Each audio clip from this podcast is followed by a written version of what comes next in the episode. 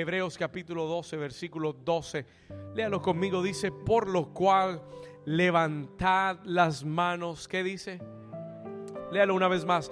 Por lo cual levantad las manos caídas y las rodillas paralizadas y haced sendas derechas para vuestros pies para que el cojo no se salga del camino, sino que sea sanado. Versículo 14, seguid la paz con todos y la santidad, sin la cual nadie verá al Señor. Y la iglesia dice, amén y amén. Yo quiero que mires al vecino por un momento y le digas, hoy vamos a levantar las manos caídas. Mira al otro vecino que está al otro lado y dile, hoy vamos a levantar las manos caídas en el nombre de Jesús. Puedes tomar tu lugar. You could take your place this morning. Como le decía hace un momento, durante la semana, el día miércoles, antes de nuestro altar, yo le pedí al Señor que me diera una palabra para dirigir este altar. Y cuando el Señor me habló, me dio este texto en Hebreos capítulo 12, versículo 12.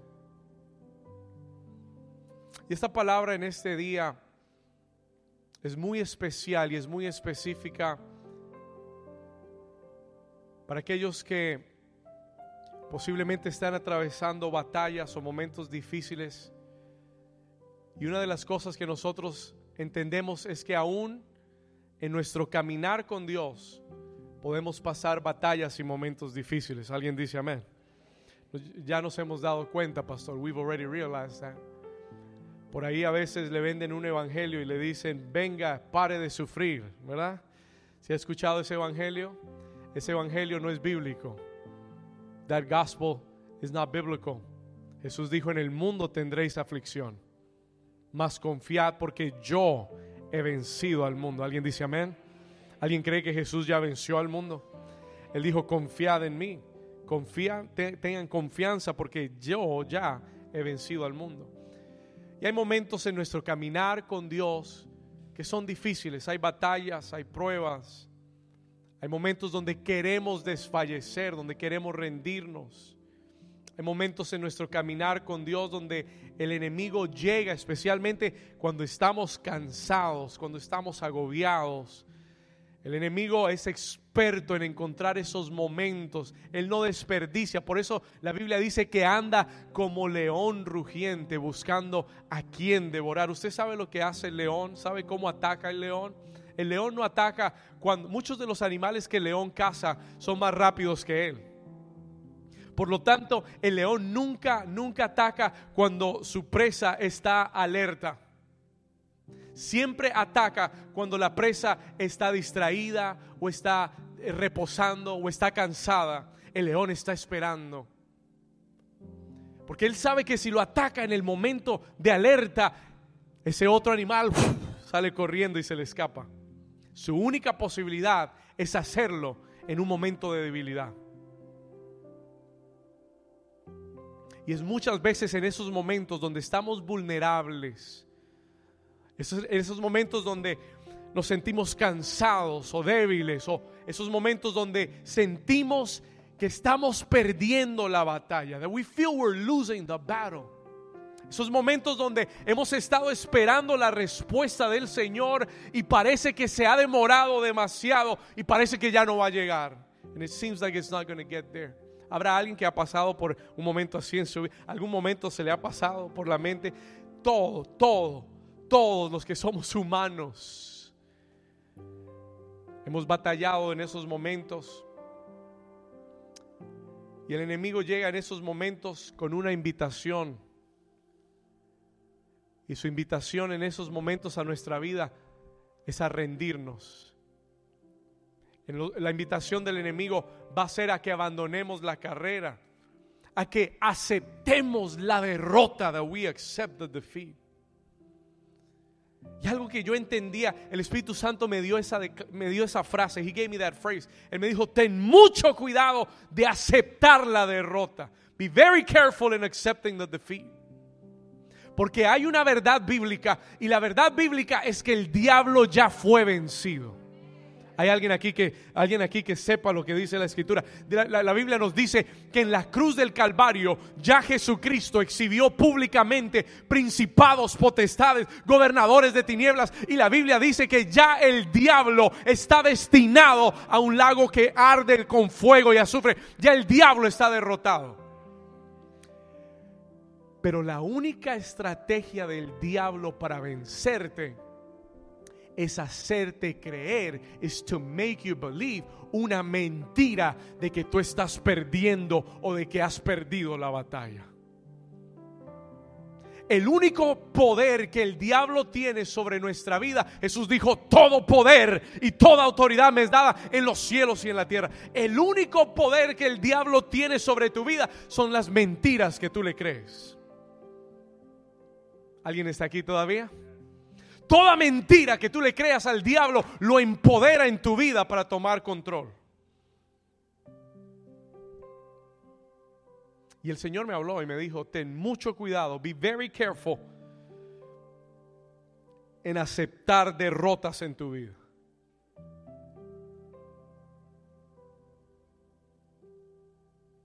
Porque son mentiras de Satanás. Porque Él ya está vencido. Y a veces el diablo te hace sentir que estás derrotado, que estás vencido, que él ganó o que está ganando. Y por, ese pensamiento que invadió tu mente, tú comienzas a desanimarte. You begin to be discouraged. Tú dices, ¿y para qué le sirvo a Dios si perdí la batalla? Tú comienzas a desanimarte, comienzas a pensar que la promesa no llegará. Comienzas a aceptar y a pensar que aquello que Dios dijo tal vez no era para ti. Maybe it wasn't for you.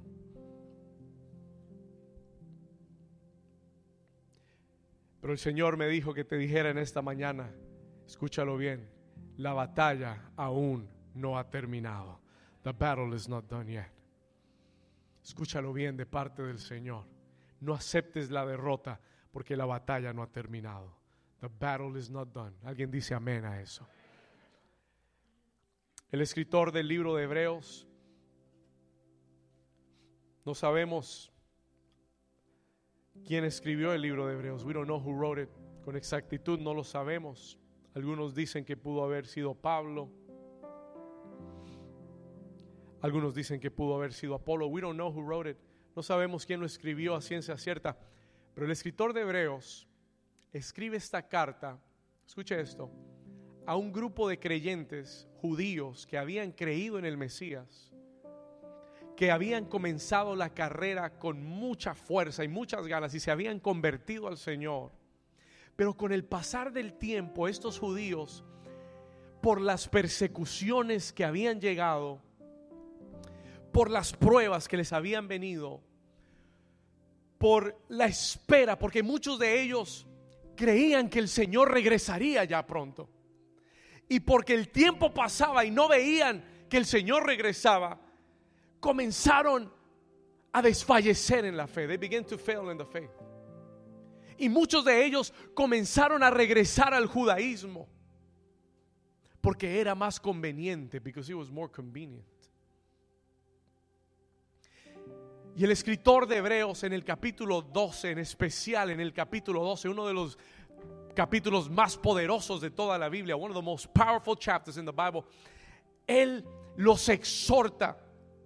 Y si usted lee el comienzo del capítulo 12, en el versículo 1, él, él les escribe estas palabras. Él les dice, por tanto nosotros, también teniendo en derredor nuestro tan grande nube de testigos, tantos que han ido delante de nosotros, dice, despojémonos de todo peso y del pecado que nos asedia y corramos con qué? Con, como dice ahí, corramos con qué?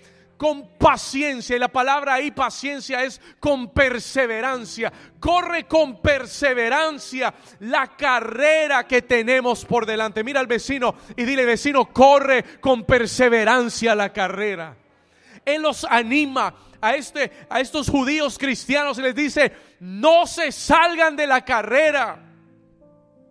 Muchas veces hay pesos que nos detienen de seguir adelante. Despójate del peso, despójate del pecado que no te deja avanzar.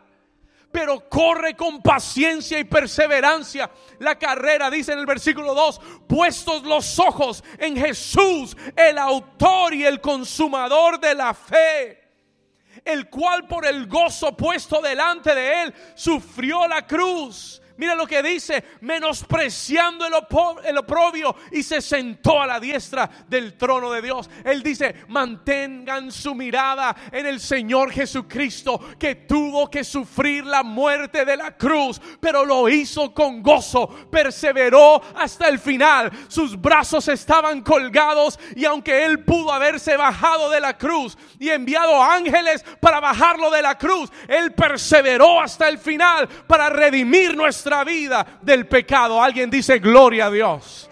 Alguien le da un aplauso fuerte al Señor. Y en el resto del capítulo 12, el escritor les dice, hay pruebas, hay correcciones que vienen de parte del Señor, hay momentos difíciles en la vida del creyente, pero no se rindan, no se como hijos, reciban la instrucción, reciban la corrección del Señor. Y él termina todo ese discurso en el versículo 12 diciendo estas palabras. Vamos a ir ahí, Hebreos 12, 12. Él les dice, por lo cual levantad las manos caídas y las rodillas paralizadas. Cuando yo leí ese texto el día miércoles, when I was reading that text Wednesday, el Señor me preguntó y me dijo, David, tú sabes que a qué se estaba refiriendo el escritor de Hebreos. You know what he was talking about. Y por un momento no supe, pero el Espíritu Santo enseguida me trajo la respuesta y me dijo, cualquier judío que hubiera leído estas palabras que, que escribió el escritor de Hebreos, hubiera referenciado inmediatamente el día en que Moisés subió al monte cuando los amalecitas vinieron contra ellos y subió al monte y la Biblia declara que cuando él levantaba las manos Israel prevalecía y cuando sus manos caían entonces Amalek el enemigo prevalecía. Y el escritor de Hebreos les dice, para que perseveren, para que duren, para que venzan esta batalla, asegúrense de que, versículo 12, de levantar las manos caídas y las rodillas paralizadas. Esto me llevó a estudiar un poco más el texto en el libro de Éxodo. Yo quiero que usted Vaya ahí conmigo rápidamente, Éxodo capítulo 17, Exodus chapter 17.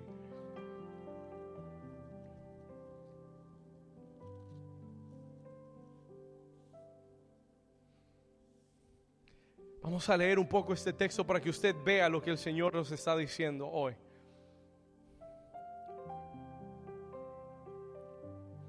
Versículo 8, Éxodo 17, versículo 8. Y entonces vino Amalek. Diga conmigo, Amalek. Dígalo más, dígalo sin miedo, diga Amalek. Amalek es un espíritu. Amalek fue un enemigo que Israel tuvo que pelear muchas veces. Israel had to fight him many times. No apareció una sola vez, apareció muchas veces en la escritura. Amalek siempre atacaba de la misma forma. ¿Sabe cómo lo hacía? Por la retaguardia. It would always come from behind. Amalek siempre llegaba en el momento en menos esperado. Siempre llegaba cuando Israel estaba más vulnerable.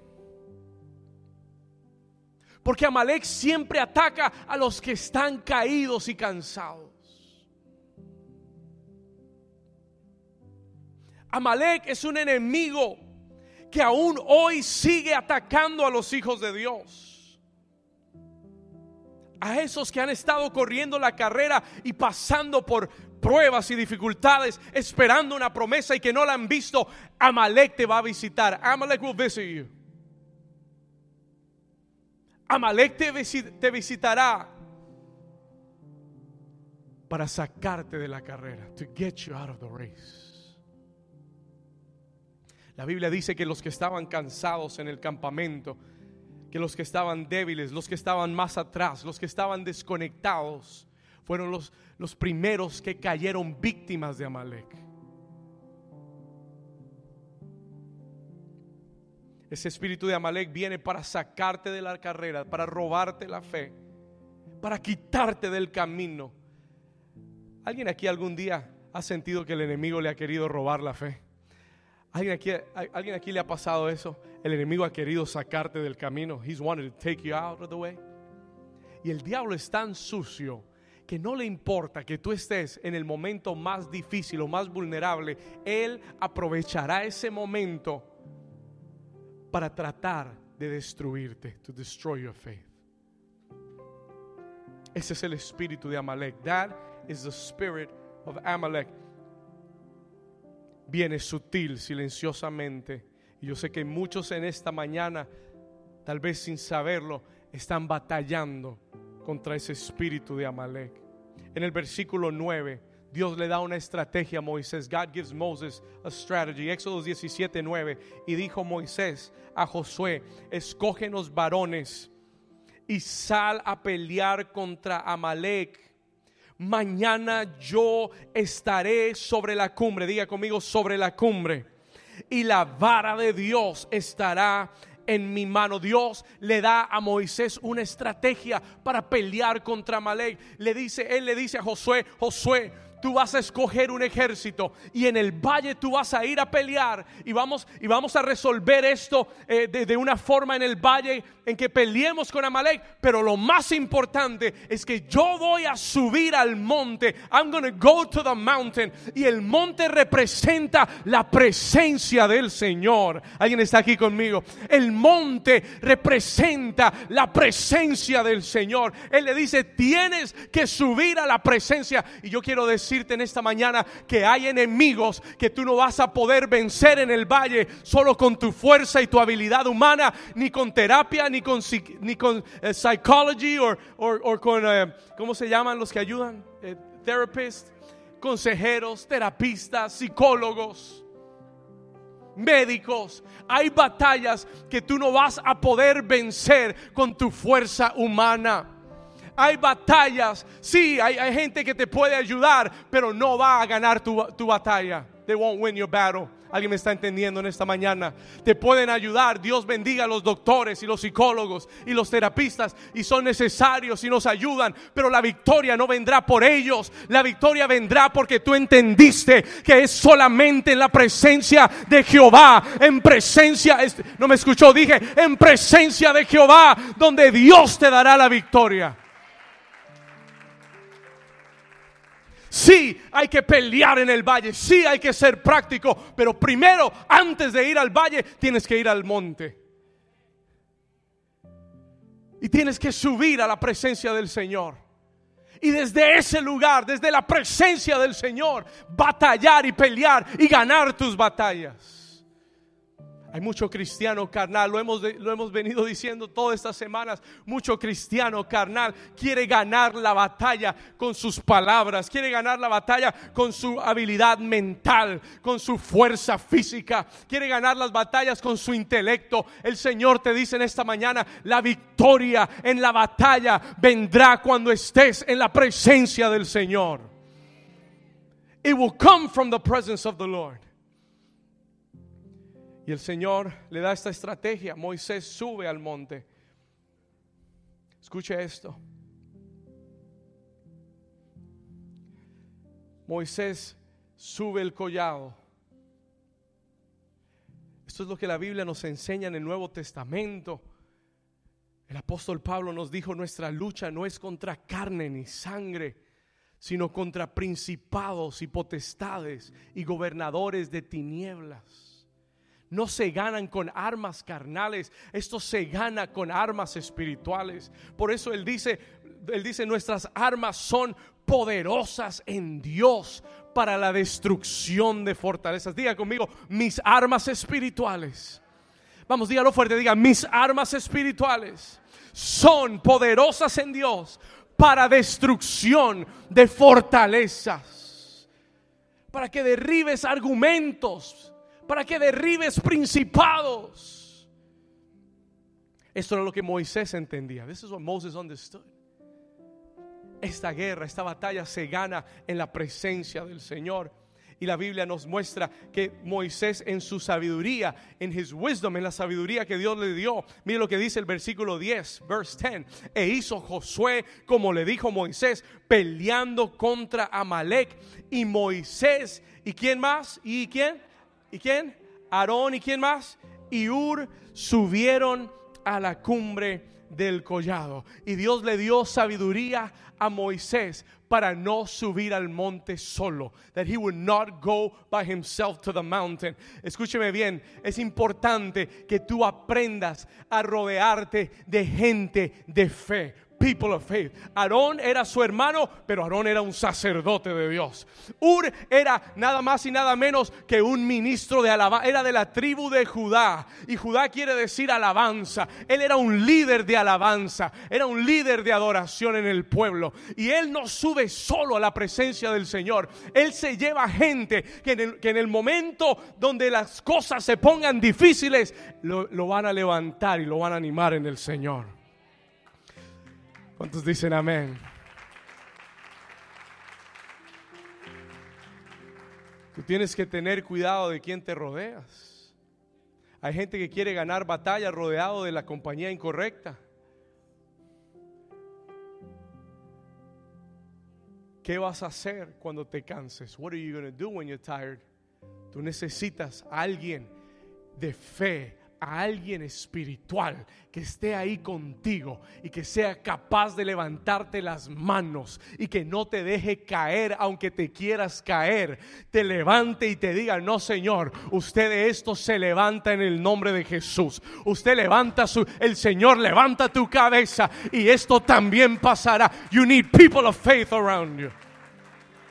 Eso es lo importante de ser parte de una casa espiritual donde Dios esté presente, donde Dios esté en medio de nosotros. Tú tienes que conectarte a la casa donde Dios te ha puesto, porque Dios pondrá gente alrededor de tu vida que no te van a dejar caer. They will not let you fall. Alguien dice amén a eso. Mire lo que dice el versículo 11. Look at what verse 11. Aquí viene lo bueno de este mensaje. Here's the good part of this message. En el versículo 11, 11 dice, y sucedía lo siguiente. Ponle atención, versículo 11. Y sucedía que cuando, escúchelo bien, escuche con atención, sucedía que cuando alzaba Moisés su mano, ¿qué sucedía? Israel que prevalecía. ¿Cuándo? ¿Cuándo prevalecía? Cuando Moisés qué? Cuando sus manos estaban alzadas, Israel prevalecía. Mas cuando él bajaba sus manos, prevalecía quién? El Señor me dijo que te dijera en esta mañana que la victoria está en tus manos. Escúchalo muy bien. Sí, Dios es el que te dará la victoria, pero Él está esperando que tus manos sigan levantadas para poder darte la victoria. Mira al vecino y dile, vecino, la victoria está en mis manos. No está en las manos del enemigo. It's not in the hands of the enemy. El enemigo ya fue vencido. El enemigo ya tiene su destino escrito. No está en las manos del enemigo. Escúchalo bien. Está en las manos de los hijos de Dios. Dígalo una vez más. Diga, la victoria está en mis manos. Moisés comenzó a darse cuenta. He began to notice ellos estaban desde aquel collado, desde aquel, de aquella montaña, mirando el campamento y ellos se daban cuenta. Y habían momentos, yo creo, donde parecía que Amalek prevalecía. Y él decía, Señor, pero ¿qué pasa? Y entonces Israel comenzaba a vencer. I don't think they realized it right away. Y yo creo que muchos aquí no han comprendido el poder que tienen tus manos levantadas en la presencia del Señor. ¿No te has dado cuenta todavía que mientras que tú vienes a la casa de Dios y lo adoras, Dios te está dando la victoria en áreas de tu vida? Alguien está aquí conmigo. No te has dado cuenta. Tú dices, ah, yo voy a la iglesia. Y no te has dado cuenta todavía que cuando tú vienes a la presencia del Señor, cuando tú estás en el altar en casa, levantando manos, en vez de estar haciendo otras cosas, Dios está peleando por ti. God is fighting for you. Pero en algún momento, en, en, en a moment, alguien se dio cuenta. Somebody realized. Mientras Moisés tiene sus manos arriba hay victoria. There's victory. ¿Sabe cuál fue la palabra que Dios me dio para ti en este día? You know what the word God gave me for you today was? Si tú has estado batallando y si has estado buscando la presencia de Dios and you've been looking for the presence of God. Si has estado esperando su promesa, atravesando pruebas, dificultades. Y tal vez tú has estado mirando el campamento. Maybe you've been looking at the camp. Y el enemigo te ha dicho, estás perdiendo la batalla. You're losing the battle. Posiblemente tú has estado mirando el campamento y el enemigo te ha dicho, estás perdiendo la batalla. Estás perdiendo a tus hijos, estás perdiendo tus finanzas, estás perdiendo tu matrimonio, estás perdiendo eh, el ministerio, estás perdiendo tu llamado. And he's pointing to what you're losing in the battle. Escúchame bien. El Señor me dijo que te dijera, no dejes tus manos caer. Don't let your hands fall.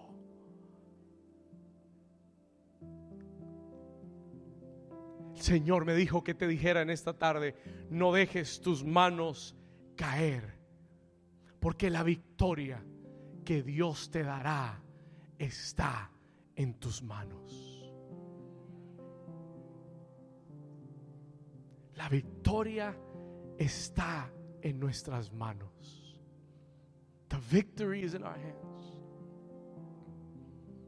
Dios me dijo el miércoles cuando yo estaba en el altar, when I was in the altar, cuando recibimos esa noticia y el corazón de uno quiere desfallecer, your heart wants to faint. El Señor me dijo, no Señor, yo te quiero en este altar con las manos levantadas.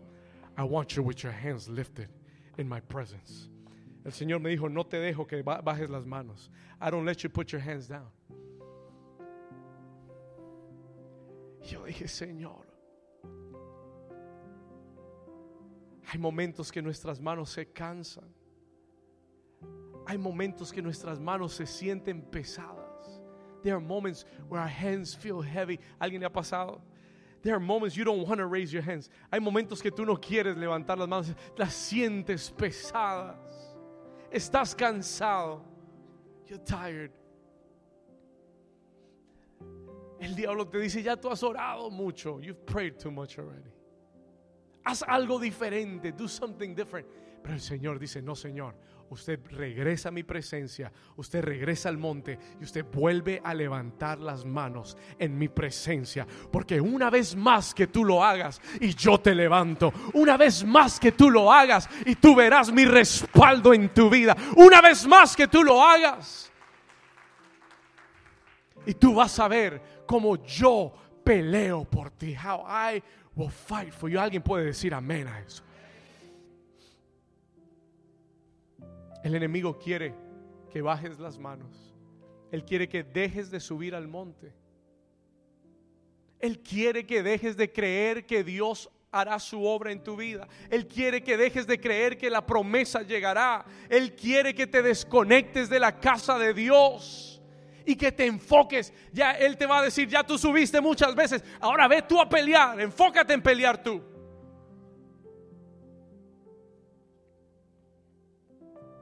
Y si te vas al valle a pelear, el Señor me dio esta palabra en la mañana. God gave me this word in.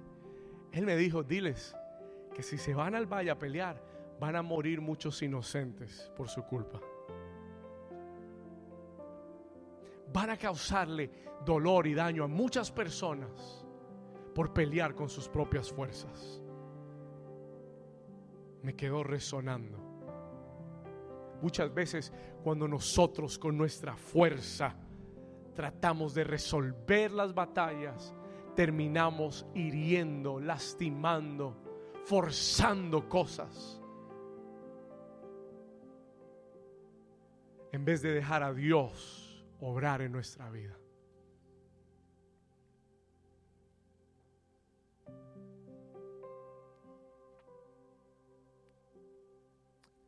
El enemigo quiere invitarte a que vayas al valle a pelear con tus fuerzas. Porque Él sabe que si levantas tus manos en la presencia del Señor, Dios te levanta. Él sabe que si levantas tus manos en la presencia del Señor, como dice la escritura en el libro de Isaías, levantarán sus alas como las águilas, correrán y no se cansarán, caminarán y no se fatigarán. Él sabe que un momento más en la presencia de Dios, con, con las manos levantadas, hará que el Espíritu Santo sople su aliento sobre ti y te levante como las águilas.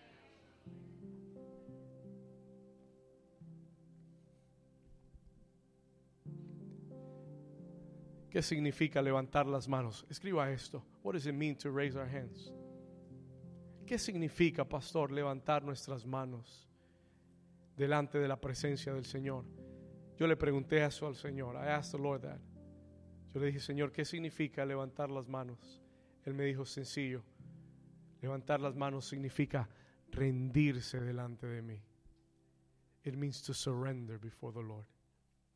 El levantar las manos es decirle, Señor, me rindo a ti. Dependo de ti, Señor. Hay una batalla muy fuerte en mi vida y yo no la voy a pelear con mi fuerza. Dependo de ti. Hay una batalla con mis hijos, Señor, pero yo ya no puedo más. Yo me rindo. Dependo de ti. Hay una batalla en mis finanzas y no puedo más, Señor. Tú vas a la presencia del Señor, levantas tus manos.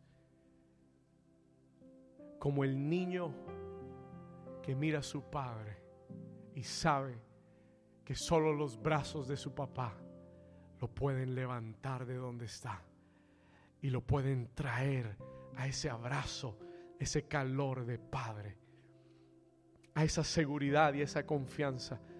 Así levantamos nuestras manos en la presencia del Señor. Para decirle, Señor, dependo de ti. Me rindo a ti. I surrender to you. ¿Le puedo decir algo? Es cuando nos rendimos que Dios toma la batalla en sus manos. Se lo voy a repetir, porque esto le va a servir. Es solo cuando nos rendimos que Dios toma la batalla en sus manos. Yo me rindo, Señor, pero yo lo voy a llamar y yo voy a hablar con Él y le voy a decir todo lo que me hizo. No trabaja así. Doesn't work like that. Yo me rindo, Señor, pero me toca trabajar overtime y supertime y todos los times no puedo ir a la iglesia. No trabaja así. Doesn't work like that. Yo me rindo, pero la Biblia dice, ayúdate que yo te ayudaré. Eso no está en la Biblia tampoco. Reprendo al diablo mentiroso.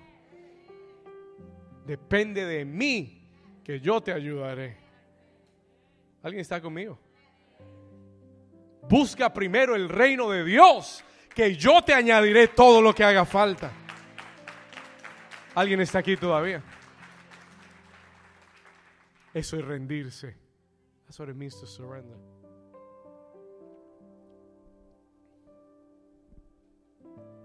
Versículo 12, vamos aquí, vamos llegando. Éxodo capítulo 17. ¿Cuántos Dios les está hablando hoy? Y las manos, versículo 12 de Moisés, ¿se qué? Ya después de tantas horas, con las manos levantadas, comienza a llegar el cansancio comienzan a sentirse pesadas mis manos. My hands begin to feel heavy. Pastor, yo ya he orado. Pastor, yo ya he estado en la presencia del Señor. Ya estoy cansado. I'm tired. Dice que las manos de Moisés se cansaban, por lo que tomaron una piedra, escuche esto, y la pusieron debajo de él y se sentó sobre ella y Aarón y Uri. Por eso es bueno que no estés solo. Por eso tú necesitas gente de fe a tu lado, gente del, del Espíritu a tu lado, gente que oiga la voz de Dios a tu No necesitas gente carnal a tu lado. Mire, e, esos amiguitos carnales, mándelos a, a la parrilla argentina. Amén. Mándelos a comer asado Usted quédese con la gente espiritual. Rodéate de la gente espiritual en tu vida. Cuando Moisés se cansó, Aarón y Ur dijeron, te vamos a apoyar. We're going to help you up. No podemos dejar que tus manos se caigan. No podemos permitir que abandones la carrera porque muchos van a sufrir si abandonas la carrera. You have to stay on the race. You have to keep fighting the good fight of faith. Tienes que seguir batallando la buena batalla de la fe. Esto no se ha acabado todavía, Moisés. Puede parecer que estamos perdiendo, pero si tú prevaleces, permaneces, perseveras un poco más, Dios nos dará la victoria.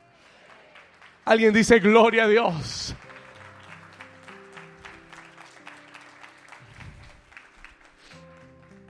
Y las manos de Moisés se cansaban. Y dice la escritura que Aarón y Ur sostenían sus manos, el uno de un lado y el otro del otro. Y así hubo en sus manos firmeza hasta que se puso el sol. Versículo 13, léalo conmigo, verse 13. Read it out loud. Y Josué deshizo, diga conmigo, deshizo. Vamos, dígalo fuerte, diga, y Josué Ahora vas a poner tu nombre ahí. Now you're going to put your name in there. Vas a hacerlo personal. Diga su nombre. Y David deshizo a Amalek. Escúchalo bien. Repítelo una vez más. Diga. Y David deshizo a Amalek y a su pueblo a filo de espada. ¿Cuántos dicen gloria a Dios?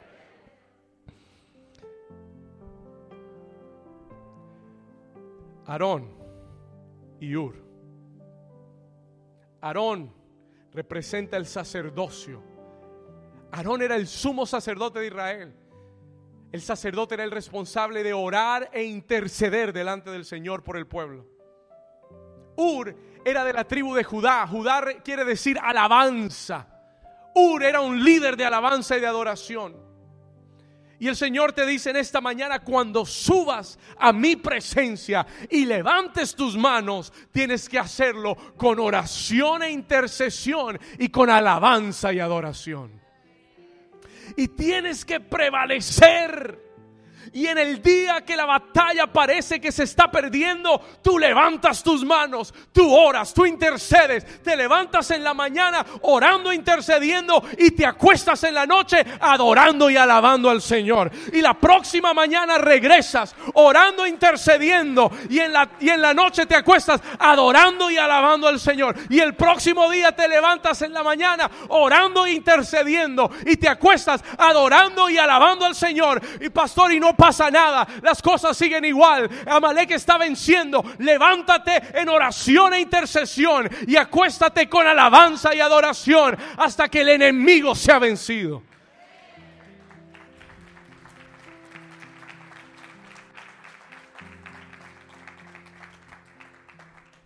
Todas las mañanas me levanto. El Señor me enseñó esto. The Lord taught me this. Lo primero que hago todas las mañanas es subir el monte, es go up to the mountain. Lo primero que hago, todo Dios es mi testigo, Dios lo sabe. Todas las mañanas, lo primero que hago es despertar, e ir a la presencia del Señor, subir el monte y comienzo a orar por mi vida y comienzo a orar por el equipo y comienzo a orar por las peticiones, interceder por la iglesia, reprender al enemigo, declarar que el Señor confunde todo enemigo que ha venido contra nosotros, declarar en el nombre de Jesús que toda maldición es cortada por el poder de la sangre. Comienzo a cancelar todo plan, toda maquinación del diablo y eso es algo que todos los días tú tienes que hacer. Todos los días el diablo tiene un nuevo plan para destruirte. Todos los días tienes que subir el monte, la presencia del Señor. Y comienzo a orar, interceder y termino adorando al Señor. And I finish worshiping the Lord. Si me siento cansado, si es lunes, si es martes, si es miércoles, si es sábado, todos los días, every day, tu pastor está en el monte del Señor. Mi testigo es el Señor. Lord is my witness. Lo hago porque amo su presencia. Lo hago porque si no lo hiciera, este ministerio no duraría una semana más.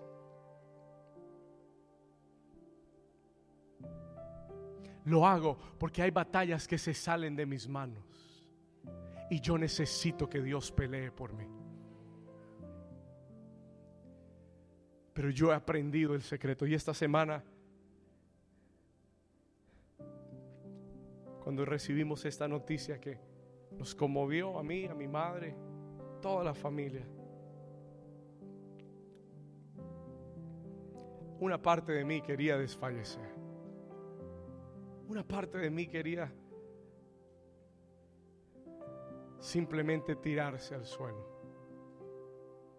Porque estábamos creyendo por otra respuesta. Pero el Señor me dijo, no, no, no, no, no, no, no. Hoy es cuando más fuerte tienes que ser. Hoy es cuando yo te quiero en el altar con las manos levantadas. Porque mientras que tú sigas levantando esas manos, yo voy a seguir peleando por ti. Y el Señor me dijo, Aaron Gio, the Lord told me, la batalla no se ha terminado. This battle is not done. This battle is much greater than a person.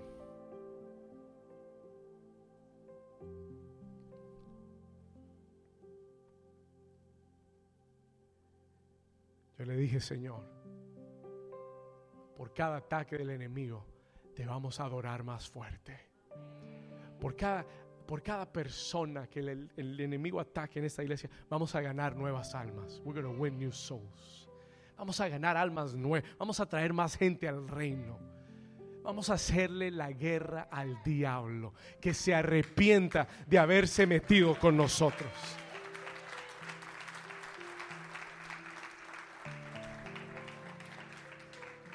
Alguien puede decir aleluya.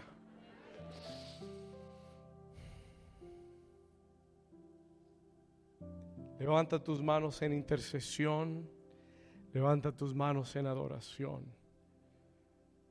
Persevera en el monte del Señor. Persevere in the mountain of the Lord. ¿Sabe qué? El Señor me, estaba hablando en esto y me decía, esos altares familiares, vamos a cambiarles el nombre. Esos van a ser altares de victoria. Victory altars. Porque es en el monte del Señor. Yo recuerdo en una oportunidad oré por alguien. I was praying for somebody. Estaba ministrando a alguien, no sé, en un retiro creo. Y el Señor le daba una palabra a esta persona. Le decía, mantén tus manos levantadas. Esto fue hace años atrás. Mantén tus manos levantadas. Y por primera vez vi algo en mi espíritu que nunca había percibido. Something that I saw that I never perceived. Yo vi cuando este, este hombre levantó sus manos así. Yo vi esa forma que esas manos levantadas hacen de V. De V como de victoria. That victory. Y el Señor me lo mostró enseguida. Dile que su victoria está en su adoración. Que su victoria está en su intercesión. Que nunca baje las manos en la presencia del Señor. Versículo 14 vamos a terminar. We're going to finish verse 14. Y Jehová le dijo a Moisés, escribe esto para memoria en un libro y di a Josué, dile a Josué que yo raeré del todo la memoria de Amalek de debajo del cielo. El Señor detesta Amalek, odia Amalek. El Señor le dice, dile a Josué que escriba esto para memoria en un libro y dile que yo raeré del todo la memoria de Amalek debajo del cielo. Versículo 15. Y Moisés ese día edificó un qué? Ay, prepárese para los altares esta semana. Get ready for the altars this week. Moisés preparó un qué? Y le dio un nombre a ese altar. Y él declaró estas palabras. Él dijo, Jehová Nisi. Y la palabra Nisi quiere decir estandarte, quiere decir bandera. Cuando las naciones, cuando las tribus de Israel salían, cada uno tenía su bandera. Cada nación tenía su estandarte. Cuando iban a la guerra, todos iban con ese estandarte, con esa bandera y el ejército detrás de ellos. Y Moisés entiende algo. Moisés understands one thing. Él dijo, Jehová es nuestra bandera.